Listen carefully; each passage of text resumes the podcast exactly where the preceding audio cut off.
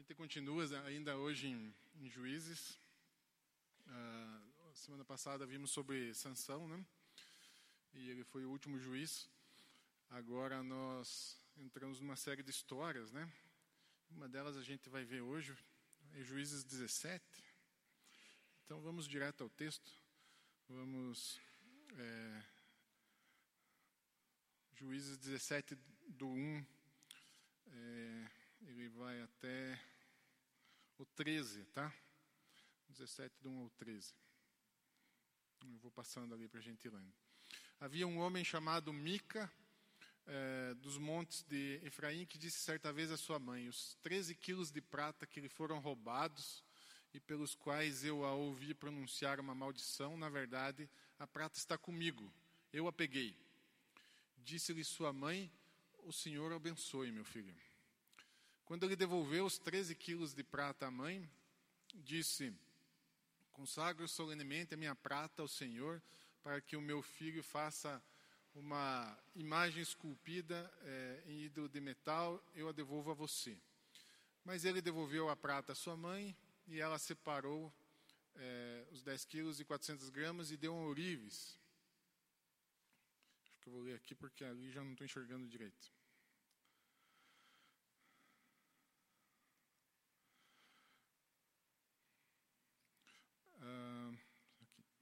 Que dele fez a imagem e o ídolo. E estes foram postos na casa de Mica. Ora, esse homem, Mica, possuía um santuário e fez um manto sacerdotal e alguns ídolos uh, da família, e pôs um dos seus filhos como seu sacerdote. Naquela época não havia rei em Israel, cada um fazia o que lhe parecia certo. Um jovem levita de Belém de Judá, procedente do clã de Judá, saiu daquela cidade em busca de outro lugar para morar. Em sua viagem chegou à casa de Mica, nos montes de Efraim. Mica lhe perguntou: De onde você vem? Ah, sou levita de Belém de Judá, respondeu ele. Estou procurando um lugar para morar. Fique comigo, disse-lhe Mica. Seja meu pai e sacerdote, e eu lhe darei 120 gramas de prata por ano, roupas e comidas. O jovem levita concordou em ficar com Mica e tornou-se como um dos seus filhos. Mica acolheu o levita e o jovem se tornou seu sacerdote e ficou morando em sua casa. E Mica disse: Agora sei que o Senhor me tratará com bondade, pois esse levita se tornou meu sacerdote. Então fiquei bem contente com esse texto, apesar de ser um texto difícil, mas ele ele é um texto bastante atual. É, é um texto que serve bastante para mim, serve para os homens também. É, e ele serve também para essa geração pós-moderna. Né? É, tem um, na verdade, tem um versículo aí que chama atenção e que tem tudo a ver com a era que a gente está vivendo, que é Juízes 17,6, que diz assim: naquela época não havia rei, em Israel cada um fazia o que lhe parecia certo. Então, essa história foi escrita há mais de 3 mil anos e ela coincide muito com o que é os, com o que nós vivemos hoje, que são os dias de hoje, né? Aquilo que a gente chama de pós-modernidade, a era que nós estamos vivendo aqui. É, hoje eu vou fazer então assim uma abordagem mais existencial um pouco menos política e histórica, né? Então vamos olhar para essas palavras aqui de que o que, que quer dizer não havia rei naquela época, né? Então, não havia rei, ele significa, não havia hierarquia, não tinha autoridade, não tinha liderança. Né? Era uma época que ah, cada um fazia o que queria, né? Não tinha pais, não tinha mentores, não existiam pastores, né? Então, quando não existem essas coisas, ah, cada um faz o que quer. Né? Essa é mais ou menos o, o que a gente vive um pouco os dias de hoje. Cada um faz o que quer. Não só porque existem falta de líderes, isso é uma verdade hoje, existe uma falta, um vácuo de liderança, mas também as pessoas não gostam de liderança, elas não querem ser lideradas, elas têm um, há um certo uh, um sentimento ruim quando a gente fala de autoridade, hierarquia e liderança. As pessoas não gostam disso. É, eu lembro de isso tanto fora da igreja quanto dentro da igreja é uma cultura faz parte da nossa cultura não gostar muito de liderança, né? Eu lembro de uma vez que um sujeito estava ah, sob minha responsabilidade e ele era estagiário, queria casar. E aí eu falei para ele, olha, não não case, né? Não case porque você é estagiário, se forme primeiro, ah, é, vire pastor é, e depois você vai poder sustentar a sua família e vai poder casar e vai poder ter a sua responsabilidade, né? Mas não adiantou nada. Dois meses depois o sujeito estava casado, porque estava apaixonado e aquelas coisas todas bem próprias assim da juventude. E a gente percebe hoje é que as pessoas perguntam três, quatro, cinco vezes para conselho, até, até a hora que o conselho bate com aquilo que ele quer fazer, né? Então, conselheiro hoje, autoridade, é legal, sim, só, só enquanto bate com aquilo que você quer fazer. Né? Enquanto, enquanto o conselho é diferente, há uma rejeição. Uh, tudo é relativo, né? Hoje todo mundo tem uma opinião, é uma questão de gosto. Né? Eu li esses dias uma feminista escrevendo assim que biologia é coisa do passado, do século passado. Biologia é coisa do século passado. A gente estava acostumado com homem e mulher, né? Essa é, a realidade mais básica nossa é o nosso corpo, então nós biologicamente somos ou homens ou mulheres, não há uma outra opção, né? Mas a pós-modernidade, ela diz assim, seja o que você quiser. Você pode ser qualquer coisa, né?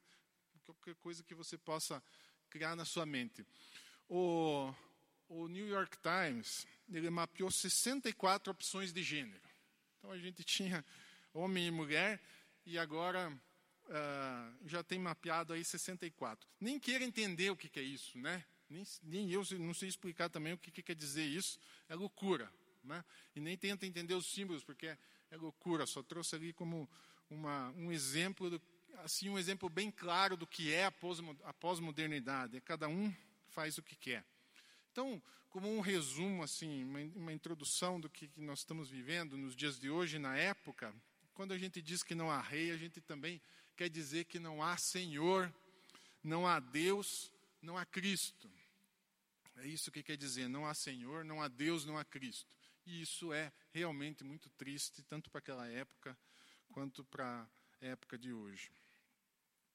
A segunda característica desse texto, que é bem interessante aqui, é que ele é um texto masculino. Ele, ele fala bastante aos homens, né? A semana passada nós uh, ouvimos sobre Sansão, Padilha pregou aqui sobre Sansão. Sansão, ele é, era um tipo diferente, ele é um estereótipo assim do machão. Sansão é o sujeito que é, é mulherengo, brigador, né? Qualquer, ele se sente inseguro, ele já parte para, o cacete com a turma, né? Ele, uh, ele, ele faz um, um, um, um tipo de homem que a gente uh, chamou aí do machão. Né? Então, Sansão é, é um machão. Ele bate em todo mundo, ele sai com a mulherada, ele bebe, ele, ele apronta e ele desperdiça seu dom maior. Mas o, o personagem de hoje, o Mica, é, como vocês viram aí, ele rouba a mãe. Né? A mãe, a mãe não o pune, a família é disfuncional. Né? Então, Mica é um, um tipo de homem oposto de Sansão. Ele está ele tá de, um, de um outro lado. Né? ele é inseguro, mimado, idólatra, a gente viu que ele é idólatra, ele coloca o filho como sacerdote, depois tira o filho, coloca um jovem levita como sacerdote, mais tarde a gente vai ver que ele perde tudo. Ah, e, diferentemente de Sansão, quando ele é ameaçado, ele foge. Né? O Sansão, quando é ameaçado, parte para a briga. Ele, quando é ameaçado aqui, ele foge. Então, nenhum dos dois, nem Sansão, nem Mica, acerta a essência da masculinidade. Na média eles estão bem, mas individualmente eles estão completamente equivocados. Né? Um é um machão e o outro é um fujão. Ah, o problema é que ah, o Mika é um bom representante do homem pós-moderno. Os homens de hoje são mais parecidos com Mika do que, do que com Sansão. Por isso que o título desse estudo hoje aqui é, chama-se Homens Vazios. Uh, teve um autor que escreveu, um, um, psiquiatra espanhol, já escreveu já um livro há muito tempo chamado O Homem Light. Uh, light quer dizer da, daquela coisa de pouca caloria, né? Não de luz, quer dizer o homem light. É, ele descreve o homem light, mais ou menos, vou ler aqui para vocês alguns uns pedaços. Ele diz assim: o homem light é um homem com pouca caloria, com pouco valor, sem essência, transitório, passageiro. Ele tem muita aparência e pouca essência. Uh, ele tem pouco conteúdo, vive da moda. É, em outras palavras, ele é legal, ele é bacana, né? Um carinha legal, gente boa. Ele não se arrisca, ele não tem grandes desafios, não tem grandes ideais, não tem metas grandiosas, é, não se esforça nem luta, não é guerreiro, não se propõe a grandes coisas, é apático, é acomodado, não tem paixão por nada, é medíocre. Medíocre é uma palavra grega que quer dizer que você fica no meio da montanha, nunca termina as coisas, você vai e fica pelo meio. Então ele não termina o que começa. Ele quer ganhar, mas ele não quer se arriscar. Né? Ele quer ganhar sem risco. Por causa disso, ele não deixa legado, ele não deixa marcas. Então, o homem light não, ele não, não causa impacto na família, na sociedade, onde ele está. Né? Não faz diferença. São bons profissionais, mas ele, fora da sua especialidade, ele não é nada. A sua motivação é o dinheiro. Ele quer o prestígio, ele quer o dinheiro, ele quer o êxito. Ele quer se dar bem, mas não quer se arriscar. Ele quer se dar bem com segurança. É consumista, não está preocupado com a felicidade, mas com o bem-estar. O homem light quer se sentir bem. Ele não quer a felicidade, mas ele quer se sentir bem.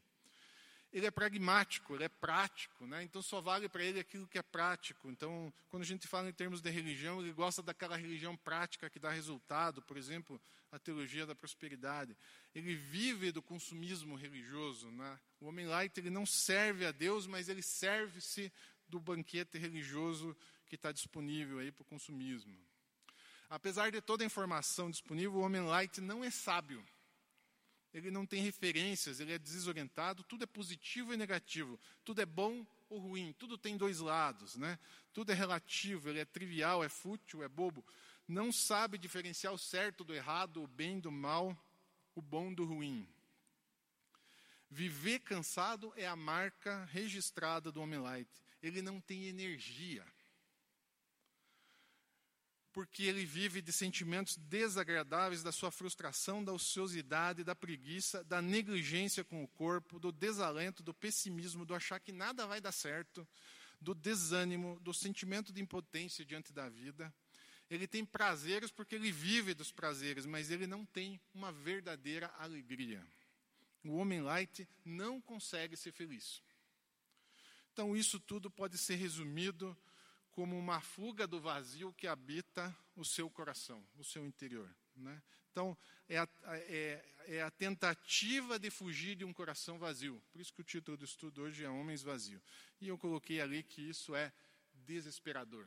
Né? Se, se, a nossa a sociedade tem um lado que é triste, o, o homem tem um lado aqui que é desesperador. Então a gente vai voltar agora para olhar um pouquinho para Mica, vamos ver três, três, pelo menos, três características aqui dele. Primeiro que ele é um homem de atalhos, depois que ele é manipulador, depois que ele é um homem sem pais ou mentores. Então, primeiro, primeira coisa aqui é que Mica é um homem de atalhos. Então, os homens têm uma mente diferente das mulheres. Né? A cabeça do, dos homens funciona de outro jeito.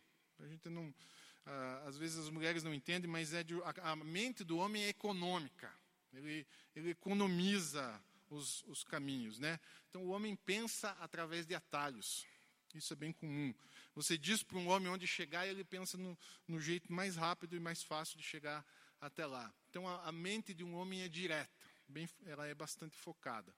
É, eu lembro quando os meninos eram pequenos, lá em casa minha esposa fez criou um, um, uma espécie de sistema de recompensa que para desenvolver assim bom hábito, bons hábitos neles, né? Então eles anotavam num caderninho lá uh, o que eles faziam durante o dia e conforme coisas que eles faziam, arrumar a cama, escovar os dentes, fazer a tarefa, ajudar na louça e ganhava ganhava um pontinho, né?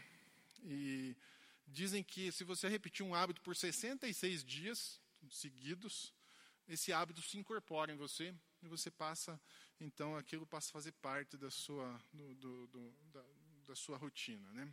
Mas quando a gente cria esses, esses, esses, essas brincadeiras, esses temas que a gente faz em casa, é bom dar uma checada de vez em quando, fazer uma auditoria lá para ver se a coisa está funcionando. Né?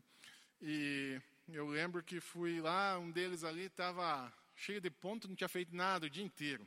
Daí eu falei, vem cá, mostra aí suas atividades. O que, que você fez aí? Que não vi você fazer nada, estou cheio de ponto aqui. Né? Daí ele mostrou lá e tinha uns 20 pontos lá no arrumar a cama. Eu falei, ah, mas que negócio é esse de arrumar a cama aqui? 20 pontos, é um ponto só para arrumar a cama, né? E daí ele saiu com essa pérola aqui. Eu arrumei a cama, desarrumei a cama, arrumei a cama, desarrumei a cama, arrumei a cama, desarrumei a cama, né? Então, o homem é assim, você dá um objetivo e ele pensa, como é que chega lá, né? Como é que eu faço? Não, importa muito como, ele, ele quer chegar e o jeito mais fácil ele vai, ele vai pensar nisso, né? Então, Mica é um hebreu, ele vive perto da tribo de Efraim, como a gente leu ali. Ele roubou da mãe 13 quilos de prata e a gente fica pensando que o sujeito é esse que rouba a mãe, né? E a gente vai perceber que não é só a questão do roubo que está por trás, né? Não é a questão que ele quer roubar para ganhar, para fazer alguma coisa. É, Mica é um sujeito religioso. Então vocês viram ali que ele quer construir um ídolo. Ele fez um ídolo de prata. Ele tem um santuário. Ele tem um manto sacerdotal, né? É, ele tem uma igrejinha e ele, ele coloca o seu filho como sacerdote. Mica, então, é um sujeito religioso. Ah, ele não está roubando aqui para gastar, ele está roubando porque ele quer fazer a sua igrejinha, né? Mas a gente pode ir um pouquinho mais a fundo e perguntar assim, mas o que, que ele quer? Aí tem um versículo, não sei se vocês perceberam, mas esse aqui que é o, é o último versículo, que diz assim, é, e Mica disse, agora sei que o Senhor me tratará com bondade pois esse levita se tornou meu sacerdote. Então, o que, que o Mica quer? Ele quer se dar bem. É, é, é isso que está por trás do roubo, do sacerdote, do manto.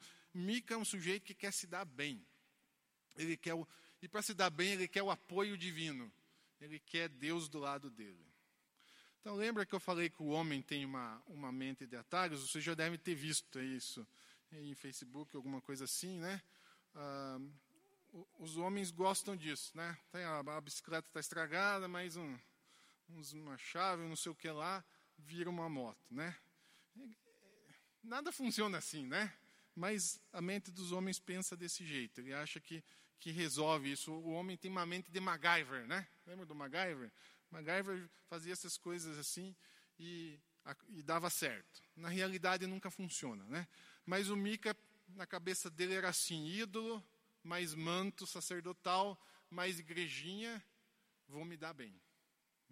Pensamento dele era esse: se eu tiver uma estátua, se eu tiver uma estátua, um sacerdote, se eu tiver essas coisas que eu consigo manipular, essa formulinha aí vai funcionar e eu vou me dar bem. Então, o uso de fórmulas é, é, bem, é bem próprio no dia de hoje. Existe uma teologia, quase que uma teologia de receita, né? que a gente vive falando isso. Né? Se você basta se formar, basta casar, depois basta casar, não, se tiver filhos, depois se você tiver dinheiro, se tiver uma casa, se você decorar os versículos certos, se você ler o livro certo, aquele livro que, que vai abrir sua cabeça, se você for no lugar certo, encontrar o pastor certo, a igreja certinho, né, você vai se dar bem. Então, a, a, existe essa coisa da teologia da receita e, e às vezes transforma a Bíblia num livro de receita. Né? A Bíblia não é um livro de receita, não é um manual sobre como se dar bem. Já vi muita gente falar assim: a Bíblia é um manual de como eu vou me dar bem. Ela não é isso. Né? Então, uh, não basta. Não basta isso, sabe? A nossa cultura, ela espera que os homens saibam o que fazer, e hoje uma das paixões é conseguir governar a vida, controlar a vida, colocar a vida debaixo das suas mãos para que você possa ah, manipular e achar a fórmula e a receita certa. Vou contar um caso aqui que aconteceu comigo aí dois, dois anos e meio atrás, mais ou menos. Eu, eu assumi uma área diferente lá na Copel, uma área nova. Estava destruída, assim, os relacionamentos estavam destruídos, os gerentes brigavam entre si, brigavam entre eles e o chefe, brigavam para baixo, não havia colaboração, né? E, e, cada um queria ver o outro se dar mal. E para piorar a situação, um dos gerentes, quando fui conversar com ele, falou assim para mim: Olha, eu não aceito sua liderança, eu não gosto de você, nunca gostei, é, não confio em você, é, não conte comigo, quer me tirar, pode me tirar daqui, mas não conte comigo. Né? E que situação, eu, eu, eu, sinceramente eu não sabia o que fazer. Né? É, é ruim tirar pessoas por tirar, só por causa do comportamento, porque esse rapaz fazia um, um trabalho assim muito bom, tinha bons resultados, mas tirá-lo só porque ele não ia com a minha cara não, não, não é justo, né? É, isso às vezes destrói a carreira da pessoa. E, e, toda a tentativa minha, assim, de tentar melhorar o relacionamento piorava, porque se eu apertasse demais, explodia. Se eu deixasse solto, a coisa é, também não ia, não ia mudar, né? Então, não estava numa questão de lutar ou fugir. Precisava alguma coisa. Eu fiz uma proposta para ele. Falei assim, ó, vamos nos encontrar toda semana. Vamos nos encontrar pelo menos uma hora e vamos falar de qualquer coisa. Eu não sei o que fazer, vamos, vamos indo até que a gente ache um pouco, quem sabe, o caminho. E passamos meses nos encontrando toda semana, durante uma hora, não falávamos de trabalho, falávamos de outras coisas, banalidades, né? E às vezes ele falava para mim, mas o que, que, você quer? Eu não gosto de você, o que, que você quer conversar comigo toda semana, né? Me deixa. E a coisa foi andando e eu fui percebendo que ele fazia um bom trabalho, que havia assim no coração dele um desejo de ser reconhecido, que ele nunca havia sido reconhecido pelo bom trabalho que ele fazia. E lá na Copel a gente tem um jeito bem especial de fazer elogios. Quando uma pessoa faz uma, uma algo assim digno de elogio, não é qualquer coisa, mas quando se faz algo digno de elogio, a gente pega uma carta, descreve o que a pessoa fez, ela é assinada pelo presidente e a gente vai na casa da pessoa e entrega para a família da pessoa sem que ele saiba. Então a gente entrega lá para a família, para a esposa, para o marido, para o cônjuge, para os filhos e grava um vídeo dessa da entrega da família recebendo e do que eles acharam e tudo mais. E na primeira chance que a gente tem, então de surpresa, a gente chama a pessoa e passa o vídeo e entrega a carta de elogio. Eu não vi ninguém não chorar até hoje. Não vi. Porque é muito emocionante você receber, você ser elogiado e a sua família saber que você foi elogiado pela empresa. E eu fiz isso com ele, eu fiz uh, com outros gerentes, mas eu fiz isso com ele. E uh, ele ficou bastante assim uh, tocado, comovido, uh, chorou bastante, pediu perdão ali na hora pelas, pelas dificuldades de relacionamento. E aquilo, a, a, nas palavras, assim, ele diz assim, foi o momento mais significativo da empresa em 15 anos. Então, todo o tempo que ele passou lá, ele falou assim, isso foi mais significativo que eu trabalho pelos meus filhos, pela minha esposa. É, foi como um dilúvio, assim, que levou tudo aquela coisa arada que tinha para trás, que eu nem sei direito o que, que era, mas aquilo levou mudou completamente o relacionamento. Hoje a gente se dá super bem. Hoje a gente consegue trabalhar junto. Não adianta você tentar trabalhar com, com uma pessoa que tem problema de relacionamento com você, é loucura isso, né? É, só vai se estressar e a gente só vai se desgastar. Mas eu queria dizer com esse exemplo de que não tem uma fórmula. Às vezes não tem uma fórmula. Você tem que andar junto, tem que tentar descobrir, tem que tentar andar, vai encontrando. Uh, uh, se por um lado não tem uma forma, por outro, por outro lado tem esperança. Né? Existem coisas que podem ser mudadas e relacionamentos também podem ser é, mudados. É, nós fomos feitos para a reconciliação. É uma característica, Deus nos criou assim e até a neurociência tem, tem descoberto isso, que, que, que nós fomos feitos para isso. Teve um experimento recente que eles fizeram que eles pegaram dois grupos de pacientes num, num hospital, e, e, num grupo eles fizeram um tratamento onde é, o tratamento é, é, não era doloroso durante o tratamento, mas no final era doloroso. Né? Então, esse foi o primeiro grupo. Um segundo grupo era o contrário. O tratamento era doloroso durante o, o, o, o transcorrer do, do tratamento, mas no final era bom. E, surpreendentemente, independente da quantidade de dor que a pessoa sentia no meio do caminho, o grupo que no final era bom, ele tinha um sentimento bom a respeito do tratamento. Então ele tinha uma memória boa, né? Quem faz prova sabe que isso também é verdade. Quando você, por exemplo, hoje teve a maratona, quem faz a maratona vai perceber que se você guardar energia para chegar bem no final, você vai ter um sentimento agradável sobre aquele tempo que você passou, mesmo que você tenha sofrido no meio do caminho. Quando você chega em frangalhos, mesmo que a prova tenha sido boa, você vai ter um sentimento ruim, porque parece que o que conta é o final da nossa experiência, né? Então Deus ele nos criou assim, ele nos criou para o perdão e para a reconciliação. Às vezes o relacionamento vem ruim lá de trás, se atrapalha todo, mas quando a gente consegue achar o ponto, ele vai nos trazer um, um sentimento bom a respeito daquela pessoa e um sentimento, uma memória boa a respeito daquele relacionamento. Segunda característica aí de Mica é que ele é uh, manipulador. Ele vai mexendo aqui e ali, ele vai manipulando as pessoas é, para conseguir o que ele quer. Quando aparece o levita, ele, ele, primeiro põe o filho, depois ele tira o filho, põe o levita. Uh, vai fazendo as trocas ali que são necessárias. Né?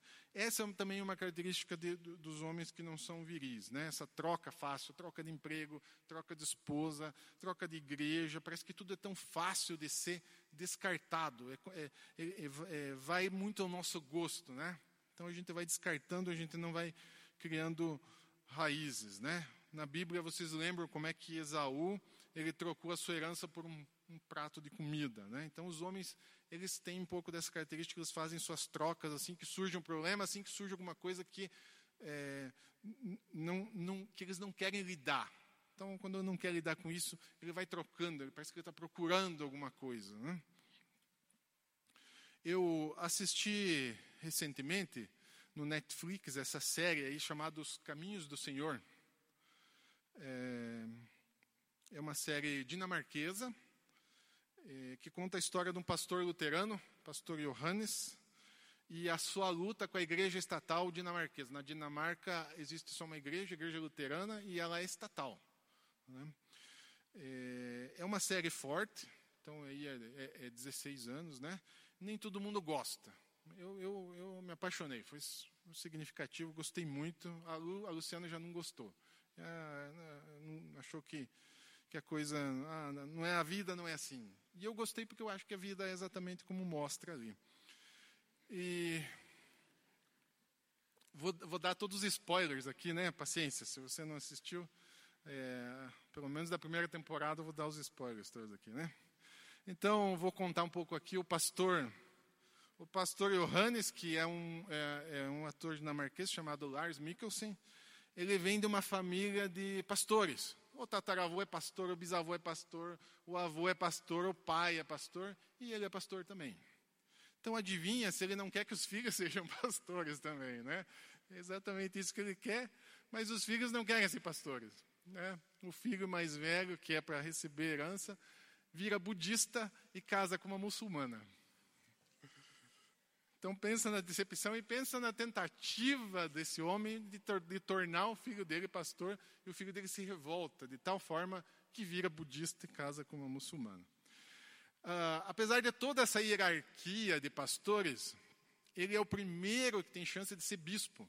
E lá o bispo ele é eleito pela o pessoal vota, né? Então tem uma eleição, o pessoal vota e aí você tem um bispo que está acima dos pastores, né?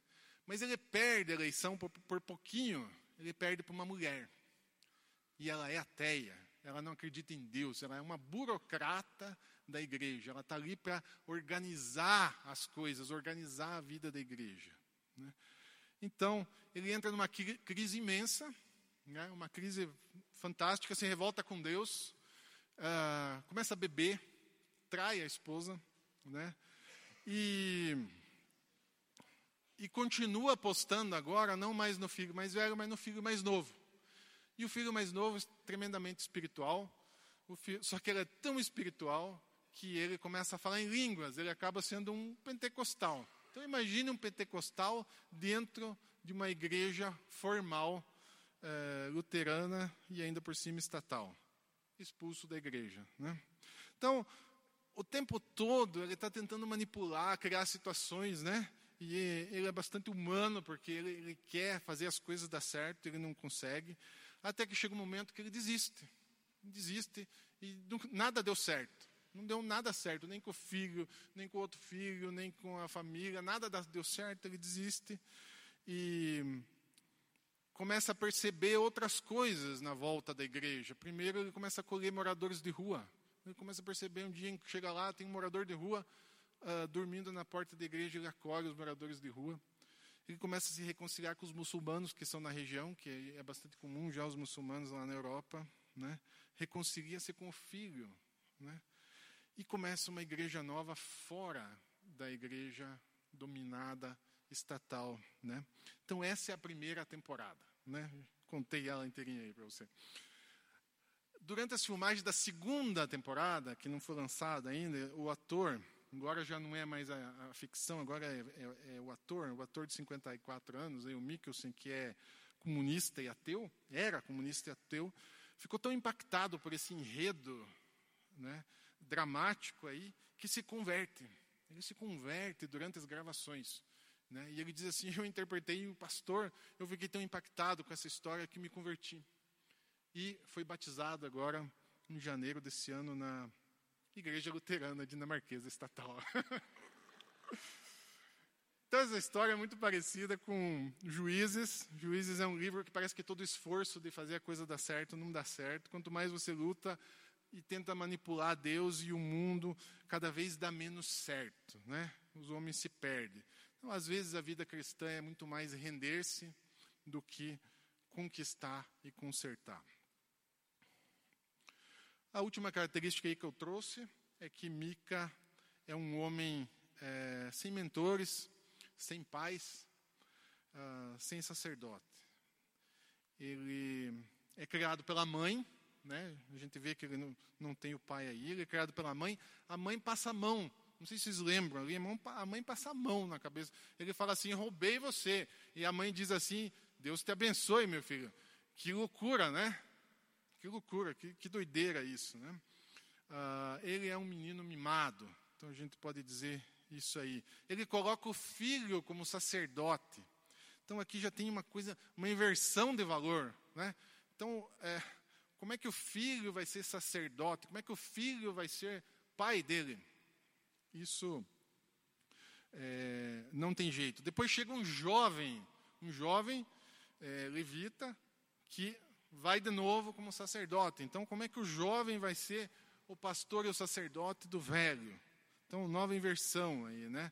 Então, a, a, tem uma coisa que é característica do, da igreja, que é característica humana, é que pastores, líderes, sacerdotes, eles precisam ser respeitados para poderem liderar. Né? Então, precisa ter cabelo branco, precisa ter tempo, precisa ter. Uh, um, não é uma questão de título, não é uma questão de ser levita, não é uma questão de saiu da universidade, né? é uma questão de respeito. A liderança é conquistada. Né? Eu lembro de uma vez que a gente estava num, num encontro de homens e, e todos os homens da igreja lá, e o pastor que, que vinha pregar, ele não pôde vir, mandou o estagiário. E aí chegou o estagiário lá, um piazão, para pregar aquele monte de homem lá, e era dia dos pais ainda por cima. E ele falava, eu lembro de uma, de, uma, de um dos momentos assim que ele falava assim, os homens têm que bater na mesa, e daí ele dava uma pancadinha assim.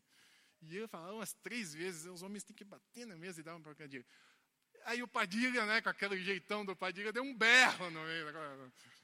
Mas bate nessa mesa com vontade, homem. Né? então, ah, às vezes, a questão não é de conhecimento, é, é de maturidade. Né? Então, nós somos uma sociedade hoje sem paz, e quando ah, a gente fala sobre liderança, a gente tem que falar de maturidade, porque realmente ah, é o que vale. O que vale é a maturidade e, e a experiência muito mais do que o estudo e, é, e o título. Né? Hoje, a maior parte dos, dos, dos, dos casos de alcoolismo, depressão, uso de drogas, praticamente 95%, 97% é homens. Né? A maior parte dos suicídios também são homens que cometem. E isso está ligado a essa falta de pais, de mentores, de pessoas que nos, que nos carregam. A educação dos filhos ela está praticamente destinada às mulheres, seja na igreja, seja na escola. Então, os nossos filhos vão crescendo sob a liderança da mulher. Ah, nós estamos vendo uma feminização da sociedade. Isso é verdade, inclusive na igreja. É, na Inglaterra, em 94, foi ordenada a primeira pastora. Dez anos depois, então em, do, em 2004, é, a igreja já estava ordenando mais mulheres do que homens. Nesse mesmo período, os homens se mandaram da igreja. A frequência era 50%, caiu para 30%. Né? Então, nós estamos vendo uma igreja de mulheres para mulheres. É isso que a gente está vendo hoje na igreja do mundo, no mundo cristão. A gente vê uma igreja de mulheres para mulheres. Os homens estão abandonando os cultos, a frequência é de 30% para menos. Né? É uma consequência desse processo de feminização do, do mundo. Né? Ah, os homens eles têm essa necessidade de andar junto. Eles precisam andar junto, eles precisam dessa energia. Né? observem as gangues. As gangues são uma consequência de adolescentes andando junto com adolescentes tentando se energizar. Por isso que fica que a, gangue é um fenômeno mundial e, e é um fenômeno destrutivo, né? Ah, a igreja ela tem uma forma de discipulado e de aprendizado muito mais para os iniciantes. Parece que quando vai passando um pouco do tempo, da na jornada, a gente esquece um pouco dos homens. E os homens precisam de homens. Eles precisam andar junto. Os pequenos grupos não conseguem resolver isso, eles são mais familiares. Não é questão de estudo, não é questão de palestra, né? É algo mais parecido com o convite que Jesus fala do tipo assim: venham e sigam-me.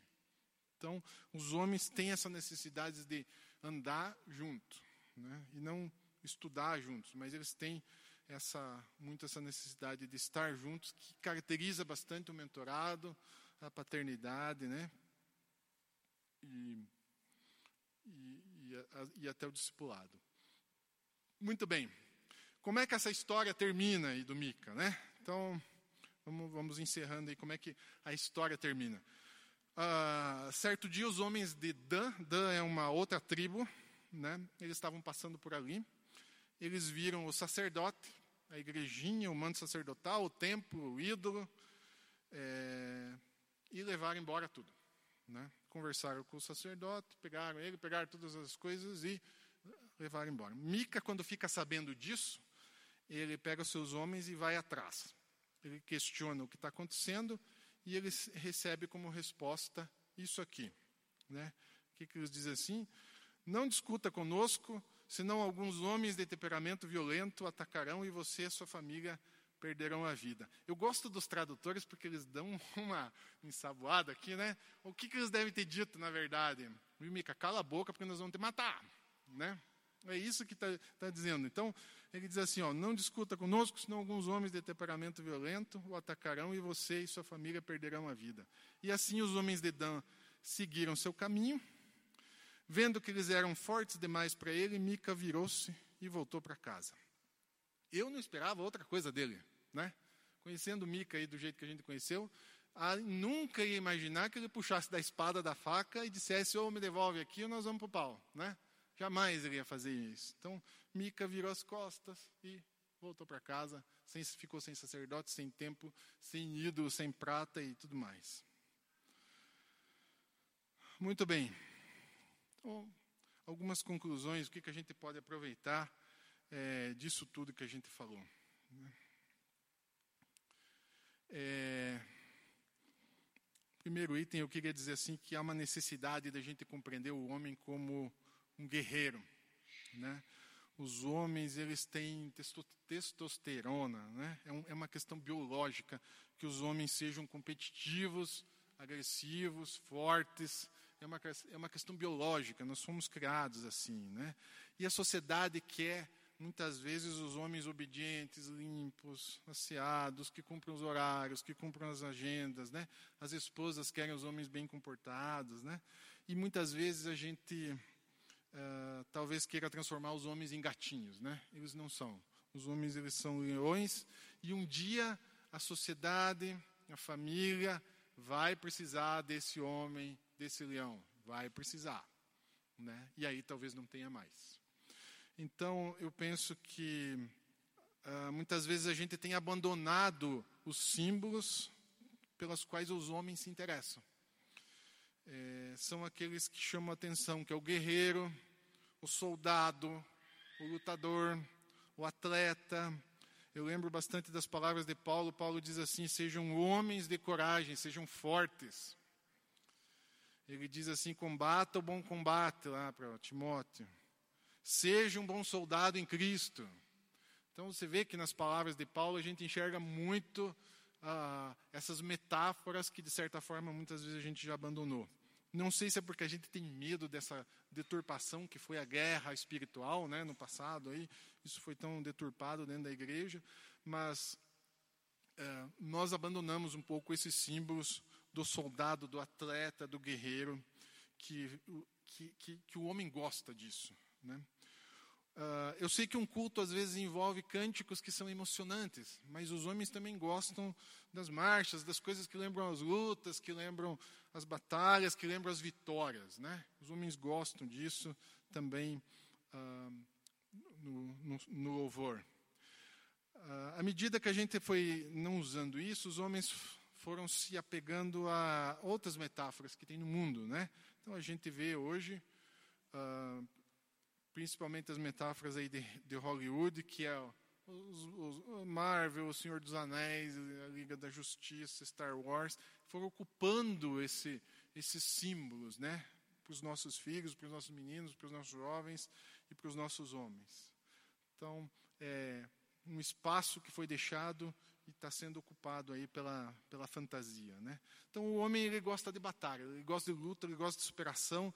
A masculinidade não é algo que é, é dado, mas é algo que o homem ganha. Ele ganha nas pequenas batalhas do dia a dia, que são vencidas com honra, que são vencidas com, com hombridade, com valor.